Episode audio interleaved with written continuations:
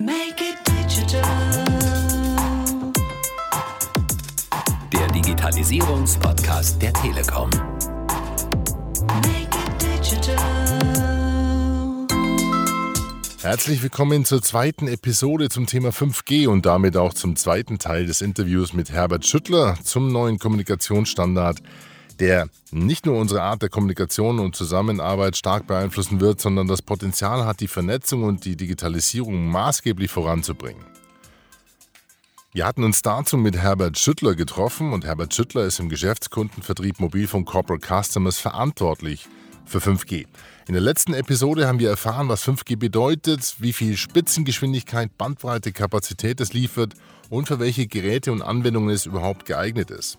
Heute klären wir noch ein paar technische Begriffe, Details und die Frage, wie sich Unternehmen auf diesen neuen Kommunikationsstandard denn vorbereiten können.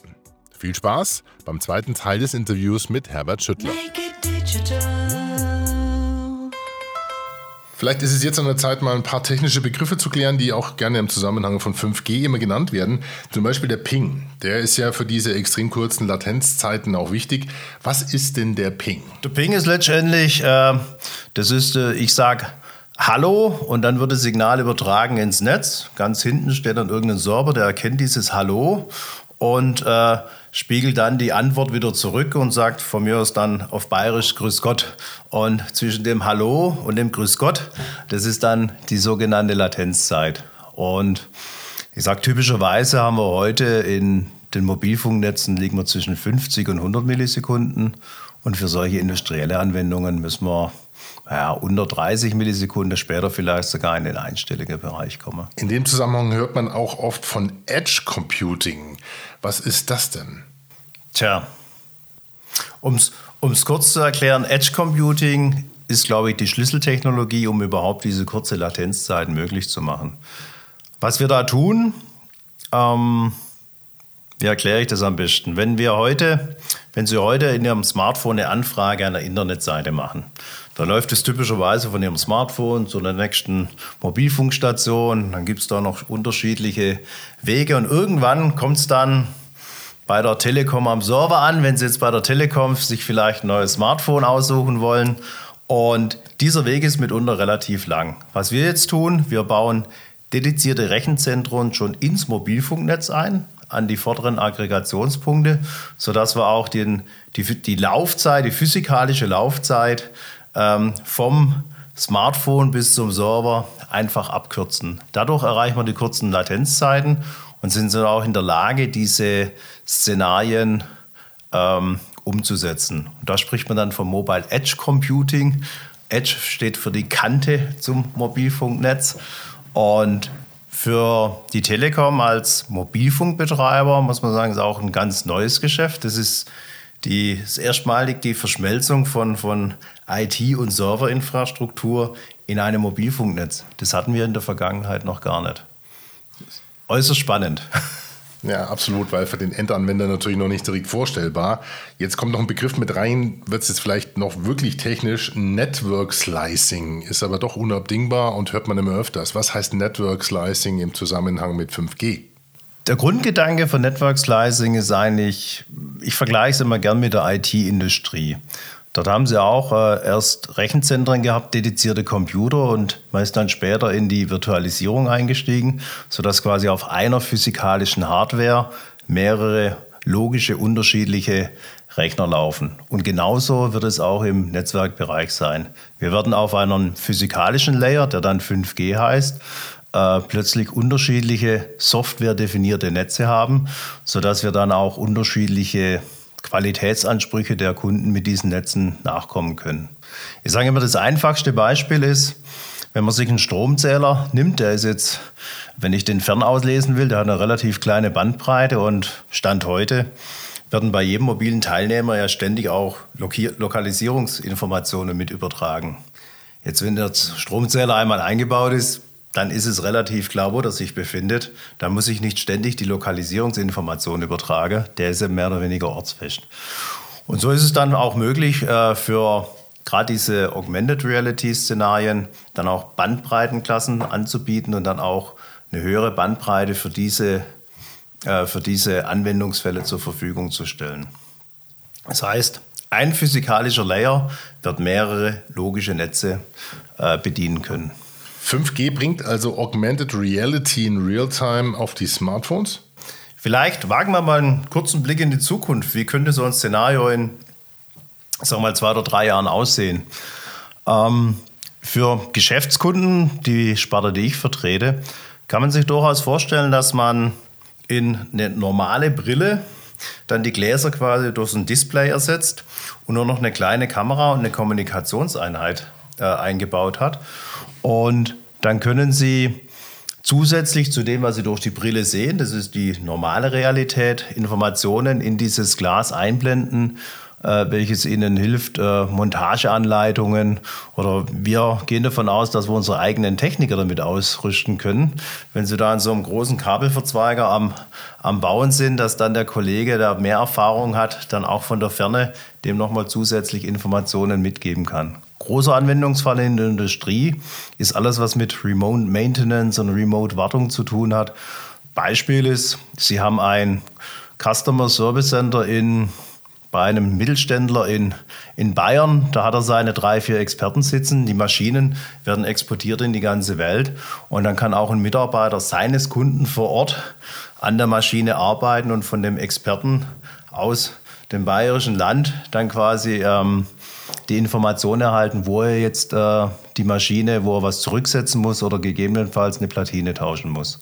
Solche Szenarien sind denkbar und ich glaube, dass wir das in zwei, drei Jahren dann auch in der Realität erleben können. Ein letzter Fachbegriff vielleicht noch, der mir aufgefallen ist. Es geht so ein bisschen um die letzte Meile. WTTH ist da ein Stichwort. Nun, äh, TTH kennen wir ja also bereits von der Episode zum Glasfaserausbau Fiber to the Home, TTH. Äh, hat WTTH auch etwas mit To the Home zu tun? Gibt es da Überschneidungen? Ähm, ja, es gibt eine Überschneidung. Man, vielleicht erstmal für die, die nicht ganz so abkürzungsaffin sind. FTTH steht für Fiber to the Home, also die Glasfaser bis zum Haus. WTTH steht jetzt für Wireless to the Home. Ähm, das ist, Wireless to the Home wird äh, oft in Verbindung mit 5G genannt. Ähm, es ist auch denkbar, dass man die letzte Meile jetzt quasi von der Straßenlaterne bis zum Haus äh, über eine Funkverbindung realisiert. Und die könnte auch in 5G spezifiziert werden. Das ist dann dieses Wireless to the Home, dass er bei einer noch höheren Frequenz hm, noch eine größere Bandbreite zur Verfügung stellt, um so diese Grabarbeiten im Vorgarten äh, entfallen zu lassen und dann mit so einer Koppelantenne das Signal ins Haus bekommt.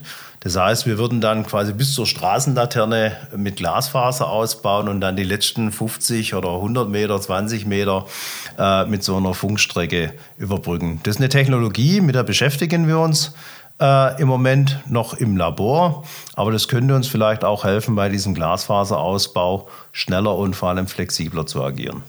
Das heißt, ich hole mir mit einer Funkstrecke sozusagen die Bandbreite direkt ans und ins Haus. Gibt es da dann spezielle Empfänger dafür? So, solche Empfänger gibt es schon. Ich habe mir das äh, vor kurzem mal angeschaut. Also das nächste sind sie an der Hauswand und sind sie immer noch nicht im Haus drin. Ähm, da gibt es dann so Koppelantennen, die sie wirklich an die Scheibe machen, innen außen mit Magnet zusammenhalten und dann wird er eingekoppelt, sodass sie auch nicht durch das Fenster, durch die Scheibe durchbohren müssen. Ähm, schauen wir mal. Da gibt es noch ein paar solche Entwicklungen, die die Botschaft es soll einfach einfacher und schneller werden, weil ich glaube, die, die meiste, der größte Investitionsbedarf ist für die letzte Meile. Das war so, das wird auch so sein. Und hier ist man einfach auf der Suche nach Alternativen, um hier schneller und kostengünstiger die letzte Meile zu überbrücken oder vielmehr die letzten 50 Meter die Meile ist es ja gar nicht. Jetzt lassen Sie uns mal zusammen vielleicht auf unsere, auf die Zielgruppe unseres Podcasts blicken. Das ist im größeren Jahr der deutsche Mittelstand. Wie sollte der sich denn auf 5G vorbereiten? Oder wie und wo sollte ich das bei mir im Unternehmen denn andenken, das Thema? Also ich glaube, man sollte 5G nicht komplett isoliert sehen von allen Aktivitäten, die wir heute schon tun. Wir wir haben ja schon angefangen mit unserem Ausbau der Gewerbegebiete und Erschließung über Glas, mehr Bandbreite, auch gerade zu unseren Geschäftskunden in der Fläche zu bringen. Das ist ein Prozess, der wird die nächsten zwei, drei Jahre uns auch noch sehr stark begleiten. Ähm, das ist das eine, dass sie einfach mal mehr Kapazität im, im Festnetz haben, um dann auch diese ganzen Cloud-Szenarien umsetzen zu können.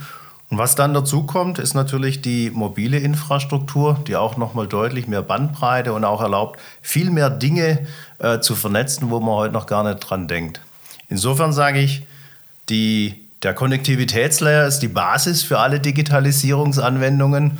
Und auf der Softwareseite haben wir nicht zuletzt in der T-Systems, in der Digital Division, eine ganze Einheit gegründet, die sich nur mit solchen Anwendungsfällen befasst um, um solche Lösungen zu entwickeln. Also alles, was Sie unter Internet of Things heute hören, braucht erstmal Konnektivität, schmalbandig bis breitbandig und darauf aufbauen dann die Lösungen, die da entwickelt werden.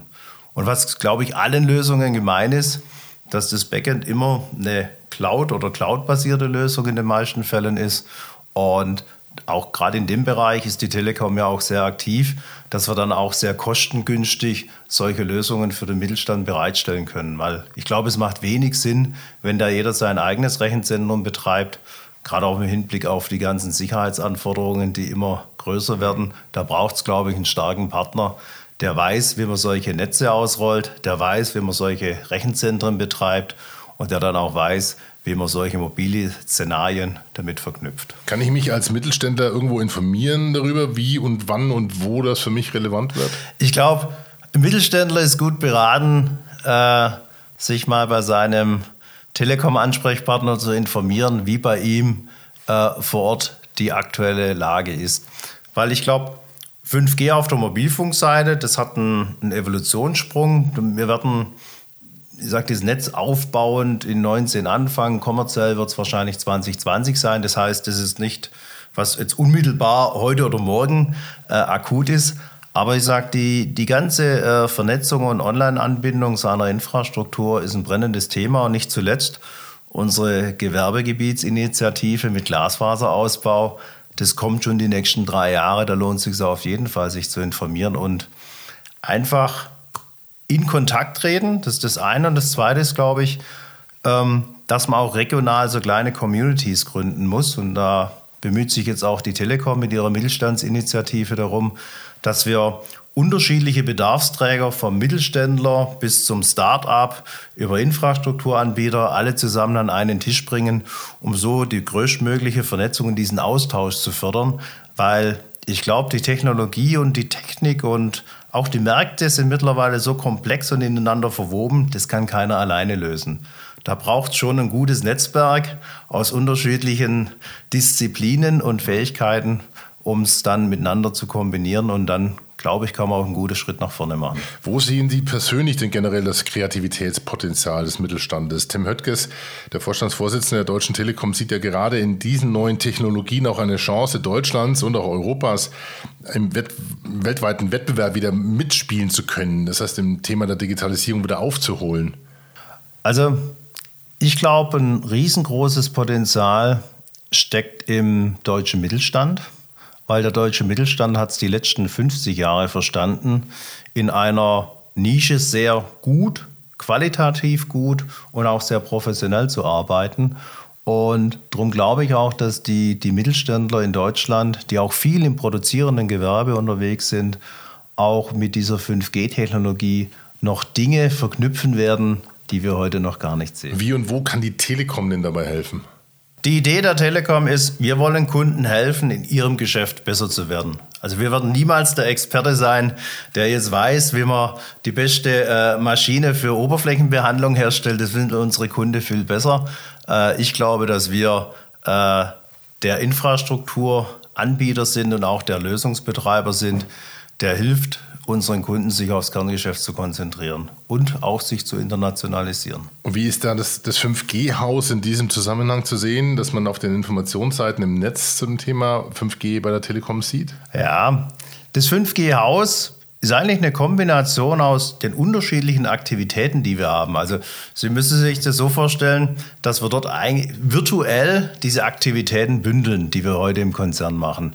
Also es ist jetzt nicht ein einzelnes Labor, wo dann alle hinkommen und sich das angucken, sondern es ist eigentlich die Vielfalt der unterschiedlichen Aktivitäten, die man versucht dort zusammenzuführen und zu koordinieren. Dann bleiben wir gespannt auf die Laborergebnisse, wobei wir heute ja auch gelernt haben, dass die ersten Anwendungen ja fast schon in greifbarer Nähe sind. Gibt es jetzt eigentlich wirklich schon konkrete Netzausbaupläne? Also im Moment sind die Pläne in der Abstimmung. Also wir haben schon so einen konkreten Plan, den möchten wir uns aber, äh, den möchten wir noch nicht teilen. Äh, das soll noch so ein bisschen Überraschung sein.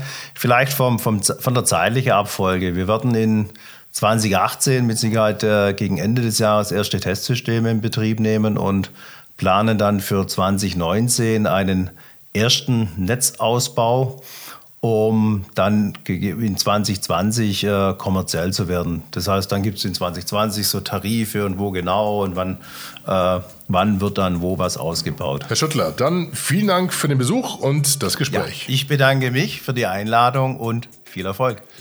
Und das war sie, die Episode zu ihm, dem neuen Kommunikationsstandard 5G, der wohl unsere Art der mobilen Kommunikation und Datenaustausch doch nachhaltig verändern wird. Mehr Informationen zu dieser Episode, zu 5G und auch zu dem erwähnten 5G-Haus finden Sie natürlich auf unserer Webseite zum Podcast unter telekom.de/slash podcast. Damit sagen wir herzlichen Dank an Herbert Schüttler für das launige Interview. Wir danken Ihnen fürs Zuhören und sagen Tschüss, bis zum nächsten Mal. Make it digital. Digitalisierung. Einfach